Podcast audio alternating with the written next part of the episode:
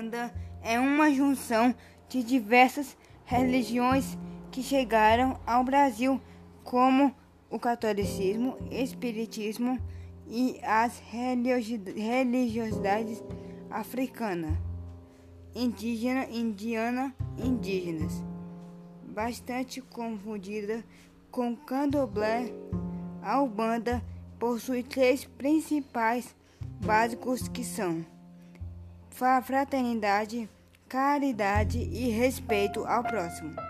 O candomblé tem rituais muito bonitos, realizados ao ritmo de atabaques e cantos em idioma Yoruba ou Nangó, que variam conforme orixá que está sendo cultuado com o tempo. Essa religião africana praticada no Brasil foi adquirindo características próprias. O candomblé de caboclo, por exemplo, é um ritual que incorpora elementos da cultura caipira e dos índios.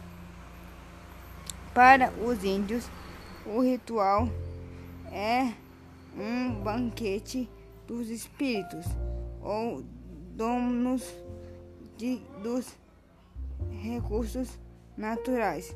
Essa relação afetuosa que os povos indígenas estabelecem com a natureza faz com que a maioria mantenha uma relação mais próxima e sagrada, como se a terra fosse a grande mãe, uma dádiva, uma parte da integrante da vida em sociedade.